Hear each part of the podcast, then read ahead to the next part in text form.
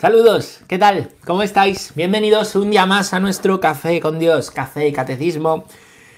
Vamos a continuar en el punto en que lo dejamos ayer, en el punto número 276. Vamos hoy a terminar de ver este párrafo tercero en el que estamos hablando de la expresión todopoderoso, referida a Dios Padre.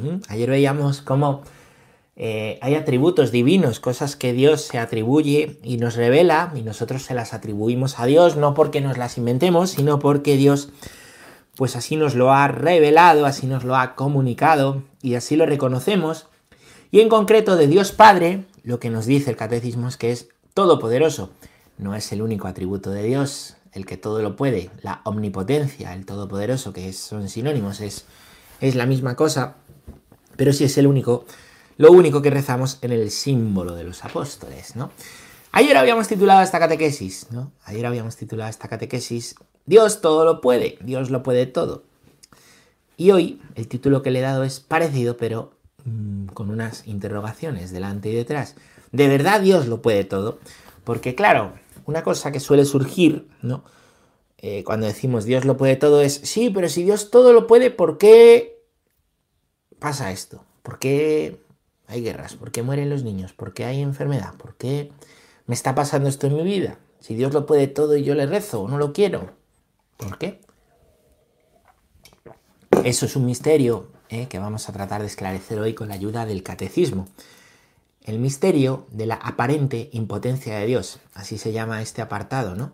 Si Dios es omnipotente, ¿por qué en ocasiones muestra, se muestra aparentemente, esto siempre hay que decirlo, aparentemente impotente. ¿eh? ¿Cómo explicamos este misterio? Pues vamos a leer los puntos del catecismo, que como siempre vamos a leer juntos. Espero que podamos desgranar despacio y espero que puedan venir a darnos luz ante un tema que sin duda es complicado y sin duda es complejo para poderlo explicar y poderlo explicar bien, que al final es lo que queremos aquí. Vamos a leer el punto número 272, que dice así. La fe en Dios Padre Todopoderoso puede ser puesta a prueba por la experiencia del mal y del sufrimiento. A veces Dios puede parecer ausente e incapaz de impedir el mal. Ahora bien, Dios Padre ha revelado su omnipotencia de la manera más misteriosa, en el anonadamiento voluntario y en la resurrección de su Hijo, por los cuales ha vencido al mal. Así Cristo crucificado es poder de Dios y sabiduría de Dios, porque la necedad divina es más sabia que la sabiduría de los hombres, y la debilidad divina más fuerte que la fuerza de los hombres. En la resurrección, y en la exaltación de Cristo es donde el Padre desplegó el vigor de su fuerza y manifestó la soberana grandeza de su poder para con nosotros los creyentes. Bueno, muy rico en contenido, sin duda, este punto. ¿eh? Lo primero que dice es que la fe en que Dios lo puede todo se nos pone a prueba, y así lo reconoce el catecismo. Hay momentos en que esa fe en que Dios lo puede todo se nos pone a prueba. Si Dios lo puede todo, ¿por qué yo estoy mal? Si encima le rezo, si Dios lo puede todo, ¿por qué esta experiencia de mal? Esta experiencia de sufrimiento, ¿no? Dios parece en ocasiones, y esto lo reconocemos así, Dios puede parecernos en ocasiones ausente, puede parecernos incapaz de impedir el mal en ocasiones, ¿no? Fijaros, eh, pues como todos podemos tener situaciones de, dificultad, de debilidad, o de desierto, o de desierto. Es verdad que eso es un misterio que, pues que suceda así.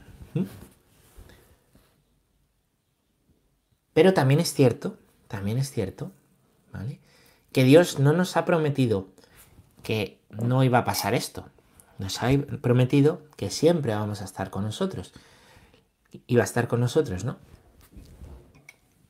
Eso es la fe. La fe es poder reconocer, poder reconocer en nuestra vida que Dios está misteriosamente presente. Aunque hay momentos, ¿eh? en el que afectivamente sentimos un vacío, en el que tenemos una incomprensión en nuestra inteligencia o en los cuales tenemos una incapacidad en nuestra voluntad. No sabemos qué obrar, no sabemos cómo, cómo obrar. Dios puede parecer ausente, ¿no? Decía San Juan Pablo II, hay un discurso muy bueno de Juan Pablo II a los jóvenes de Chile. Lo podéis ver en, YouTube, es muy potente. Si ponéis discurso jóvenes Chile, Juan Pablo II, está ahí en un estadio, como le gustaba a él, ¿no? Repleto de jóvenes, ¿no? Todo el mundo ahí viéndole y él grita. Dios mismo en la cruz se ha mostrado impotente. Dios mismo en la cruz se ha mostrado impotente. Es decir, el primero que ha vivido ese vacío, ese desierto, esa incomprensión ante el sufrimiento rodeado, ese, ese mal, ese daño ¿no? causado por el mal, esa injusticia, ha sido el mismo Dios. ¿eh? El mismo Dios es el primero que ha aparecido ante nosotros impotente, aparentemente impotente, de no poder hacer nada, ¿no? Digo aparentemente porque Jesús en la cruz, siendo Dios, podría haber hecho, ¿no? Pero Él ha escogido ese camino, de mostrarse impotente. ¿Para qué? Para mostrar después toda su potencia en el momento de la resurrección, para mostrarnos, ¿no? Que, que después de la cruz viene la resurrección, ¿eh? Para mostrarnos, pedirnos un acto de fe, de confianza, en que Dios todo lo puede. Los discípulos sabían, habían escuchado de la resurrección de Jesús, porque Jesús les había instruido en ese sentido. Sin embargo, en el momento en que Jesús empieza a mostrar esa impotencia, en el momento en que Jesús es apresado, los discípulos, los mismos discípulos que habían comido con él, que habían vivido con él, que le habían escuchado, que le habían visto obrar milagros, que habían oído hablar de la resurrección, van a ser los primeros que ante esa aparente impotencia van a huir, ¿no? Y ese es el misterio, el gran misterio de Dios. Nosotros sentimos impotencia y el camino que Dios ha elegido para hacernos entender eso no es el de hacernos un milagrito y todo lo puedo, ¿no? Muchos piden un signo, pero algunos no creerán aunque resucite un muerto, nos dice, ¿no? Eh, como decía ayer el Evangelio. El camino que Él ha escogido es entrar dentro de nuestra impotencia, experimentar el mismo, experimentar el mismo, esa impotencia, ¿eh? hacerse uno de nosotros hasta el final, hasta la misma muerte, no evitar el mal y no evitar el sufrimiento, ¿eh? ese sufrimiento que Abraham iba temeroso, ¿no? Por lo que le pudiera pasar a Isaac monte arriba, en el sacrificio de su hijo, que luego no está, él simplemente era una prueba de fe para Abraham, ese sufrimiento del padre y el padre de ver morir a su hijo no se lo ahorró a su propio hijo, sufrió el padre, el hijo, ¿no? Y hasta el final, ¿no? Pues Jesús eh, pues mostró esa aparente impotencia y el Padre permitió esa aparente impotencia. Y vemos ahí también la impotencia, ¿no? Aparente del Padre que es de quien estamos hablando en esta catequesis. Hasta el final. Así ha querido ser. ¿Para qué? Pues eh, dice Juan Pablo II después de decirles a los jóvenes de Chile eh, que en ocasiones el mismo Cristo se, se mostró impotente en la cruz, dice, pero la cruz vence siempre. Y él venció a la muerte. Dijo, la cruz vence. La cruz, que es instrumento de muerte, es testimonio de vida. ¿Por qué? Porque ha sido vencida. Y en esa impotencia en tu cruz, Dios también saldrá victorioso. Lo que pasa que lo hará de la manera que menos te esperas. Y lo hará en el aparente vacío afectivo que puedas tener tú o que pueda tener yo en ocasiones, ¿no? Es necesario ese acto de confianza, ¿no? Aún en la aparente impotencia de Dios, porque Jesús vence siempre y es una experiencia que podemos vivir como vivió San Juan, ¿eh? si permanecemos y sabemos permanecer junto a la cruz. Pedirle ayuda a la Virgen para esto, ¿eh? porque San Juan en la cruz está de pie porque le sostiene María. Hay que pedir mucho la intercesión de María para estar en la cruz. ¿eh? muchísimo. El mejor lugar de la iglesia es ahí, junto a la cruz, pero estar junto a la cruz de pie y en la propia cruz de pie, mantenerse fuerte en el vacío afectivo, en la dificultad, en el sinsentido, el... Pues yo creo que hay que rezarle también a María para pedir intercesión. ¿eh? Así lo muestra Jesús en la cruz. ¿Y qué pasa? Que Cristo crucificado, dice aquí la primera carta a los Corintios, capítulo 1, versículo 25, es poder de Dios y sabiduría de Dios. La cruz es la sabiduría del Señor. La necedad divina, lo, de Dios que parece más necio, es más sabio que la sabiduría humana.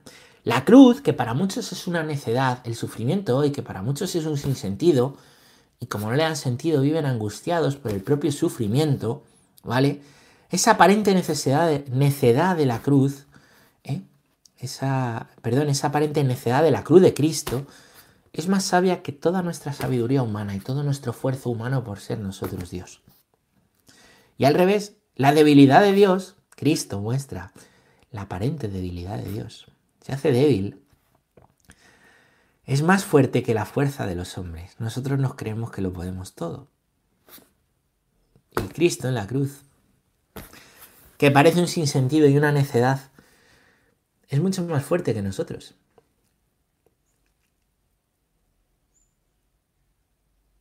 El que vive su vida abrazado a la cruz, aunque sea alguien torpe, aunque sea alguien con pocas letras, es más sabio que el que vive una vida súper confiada en sí mismo yendo del sufrimiento. Porque la fuerza, ¿os acordáis? Que lo leímos ayer, tu gracia me basta, mi fuerza, tu fuerza, perdón, la fuerza de Dios Todopoderoso, se realiza en la debilidad. Cristo ha querido hacerse débil el Padre Todopoderoso ha querido dejar que su Hijo se haga débil para mostrar su fuerza y su poder en el aparente no poder. Para mostrar la soberana grandeza con nosotros los creyentes, como dice, y podéis leerlo, el primer capítulo de Efesios, los versículos 19 a 22. Vamos a leer otro punto, el 273, que dice así. Solo la fe puede adherir a las vías misteriosas de la omnipotencia de Dios. Esta fe se gloria de sus debilidades, con el fin de atraer sobre sí el poder de Cristo. De esta fe la Virgen María es el modelo supremo. Ella creyó que nada es imposible para Dios y pudo proclamar las grandezas del Señor. El poderoso ha hecho obras grandes por mí. Su nombre es santo. Así es, ¿no? En esos momentos, en esos momentos donde Dios se muestra aparentemente impotente en nuestra vida, ¿qué nos hace adherirnos a Dios, confiar y seguir adelante? La fe, la fe, la certeza en la palabra de Dios, la certeza en la promesa de Dios, la certeza de que si he visto a Dios en momentos difíciles y he salido victorioso, Dios ha salido victorioso en mí en momentos difíciles, no me va a dejar ahora, aunque me dé vértigo, yo no controlo ahora mi vida. Esa certeza, esa certeza es la fe, que no es ciega, que puede parecer en esos momentos ciega, que se apoya en una verdad, la del testimonio que hemos recibido y el propio experiencia y testimonio nuestro que hemos visto a Dios hacer. Y si no hemos visto a Dios hacer, hay que pedírselo. Y si no hemos conocido el amor de Dios, hay que pedir que nos lo muestre. ¿Entendéis? Sí, ¿verdad?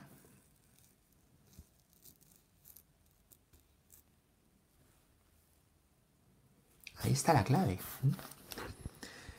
Esa es la fe. Y aquí se pone, por ejemplo, la fe de la Virgen María, que era la que estaba sosteniendo a Juan en la cruz, ya os he hablado de ella.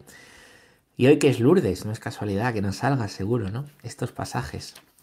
Ayer hablábamos como en San Lucas el ángel revela de nuevo, aunque ya se había revelado muchas veces en el Antiguo Testamento, que Dios es todopoderoso. María responde diciendo, creo que Dios es todopoderoso. Y dice, el poderoso ha hecho obras grandes por mí, su nombre es santo.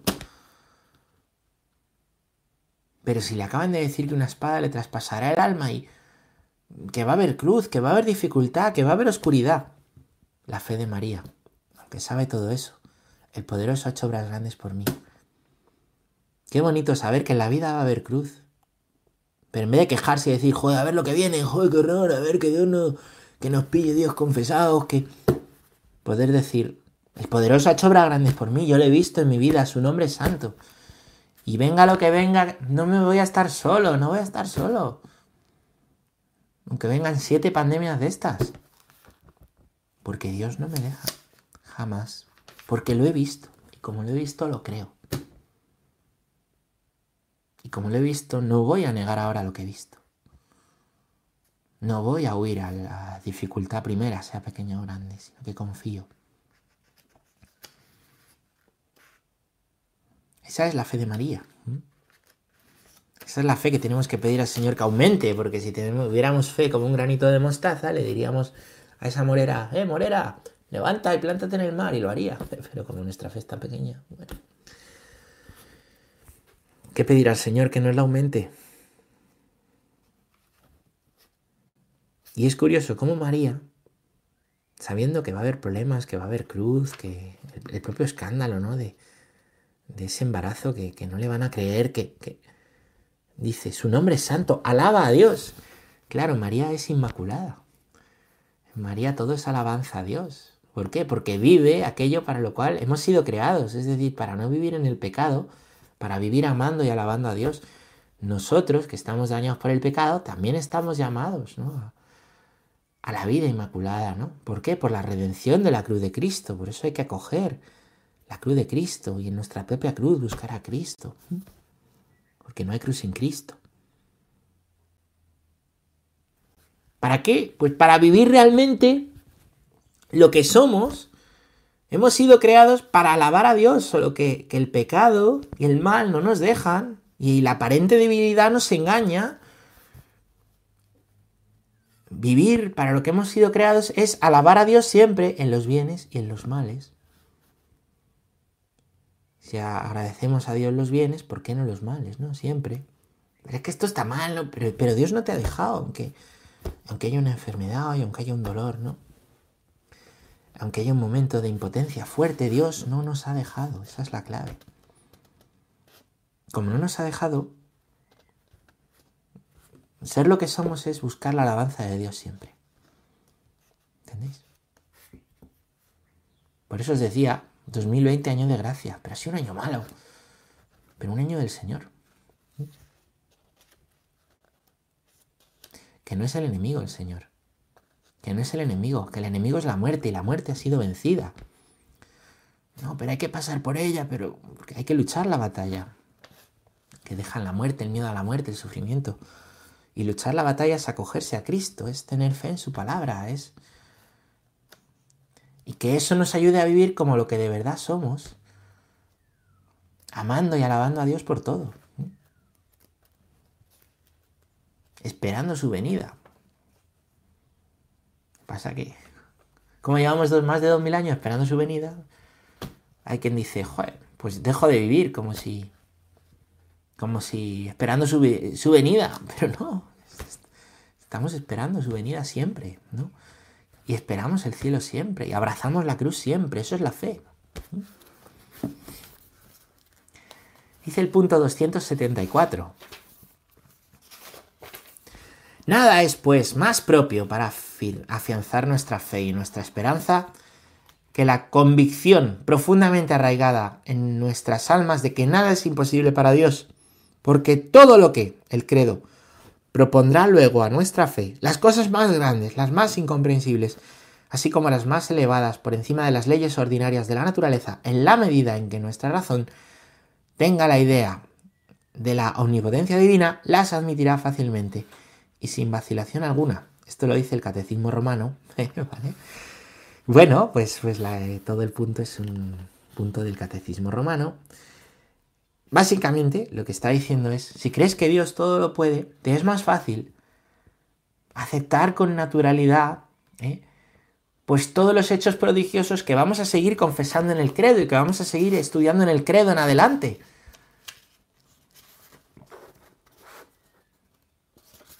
En concreto, pues, pues todo el misterio de la creación de Dios, todo el misterio de Cristo encarnado, muerto y resucitado, subiendo a los cielos, todo el misterio del Espíritu Santo guiando a su iglesia, todo, ¿no? Todo.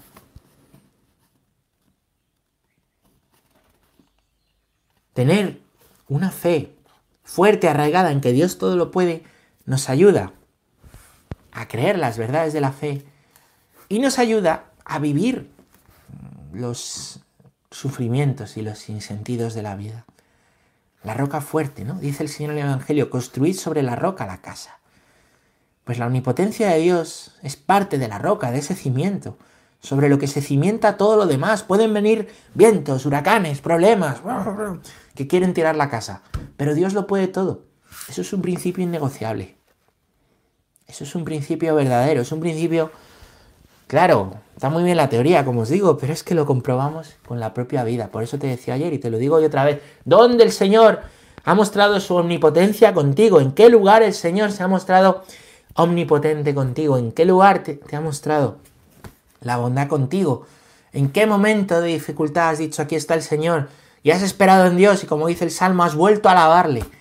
Y te das cuenta de que le puedes alabar por los bienes, pero también por esos males. ¿En qué momento? Muy importante tener iluminada la propia historia desde el Señor. Muy importante tener iluminada, repito, la propia historia desde el Señor. Necesitamos reconciliarnos con las partes de la historia nuestras donde no vemos al Señor. Y muchas de estas partes pues serán por eso. A lo mejor estamos interiormente reprochando a Dios que dónde estaba, o creyendo que Dios esto no lo pudo hacer, o creyendo desde nuestra mente humana. El plan de Dios, el designio de Dios es otro. ¿Por qué Dios permitió eso? ¿Por qué Dios permitió eso otro? ¿Por qué aconteció esto? No sabemos, pero Dios es omnipotente, Dios te ama, Dios te quiere, no te deja. Pídele al Señor que te ayude a reconciliarte con esto. En vez de pensar, estabas lejos, pregúntale dónde estabas. Yo lo, lo cuento en el libro de Santo Sonada, ¿no? Me impresionó mucho una vez que estaba en, Perú de misiones, ¿no? Que, estábamos ahí trabajando, ¿no? Un grupo de jóvenes, yo era seminarista, ¿no? Y, un sacerdote murió, el sacerdote que nos había llevado a la misión, que nos había acogido, que era español. Poquitos sacerdotes allí, el padre, el padre Pinel, ¿no? Después de, de toda una vida allí, había hecho orfanatos, había recogido niños de la calle, llevaba, llevaba la iglesia catedral, eh, muy implicado, muy trabajando toda la vida ahí por, por el Señor, ¿no? Se muere. Un accidente sin sentido, sin lógica, absurdo. Un accidente de carretera encima estando nosotros allí. Todo el pueblo lloraba en el entierro. Y yo recuerdo de estar por la noche, una noche nos quedamos ahí velando, ¿no? Porque se quedó, hubo velatorio en la catedral y me tocó una vela, ¿no? Y yo y, y ahí estaba la cruz encima del ataúd y yo decía, rezaba el crucifijo. ¿Y dónde estás, Señor? ¿Y dónde estás? ¿Dónde estás? Que no te veo.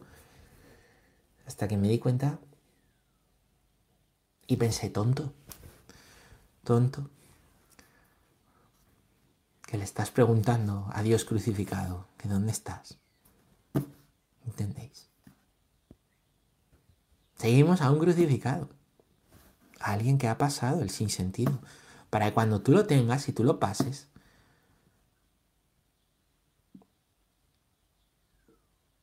sepas que Dios ha pasado por ahí primero y antes, y que Él ha vencido, y Él vencerá en ti a través de eso. Y eso ayuda a reconciliarse con la historia, hay que pedírselo a Dios. No te sientas mal si ahora no puedes o si no te sale, pero, pero pídeselo a Dios que Él te lo muestre. No es creer a la fuerza porque sí, pídeselo a Dios para que te dé una experiencia de esto, que te ayude. Esa experiencia que tuvieron que tener los que huyeron de la cruz. Esa experiencia que, pues que tuvo que tener el hijo pródigo al volver a casa.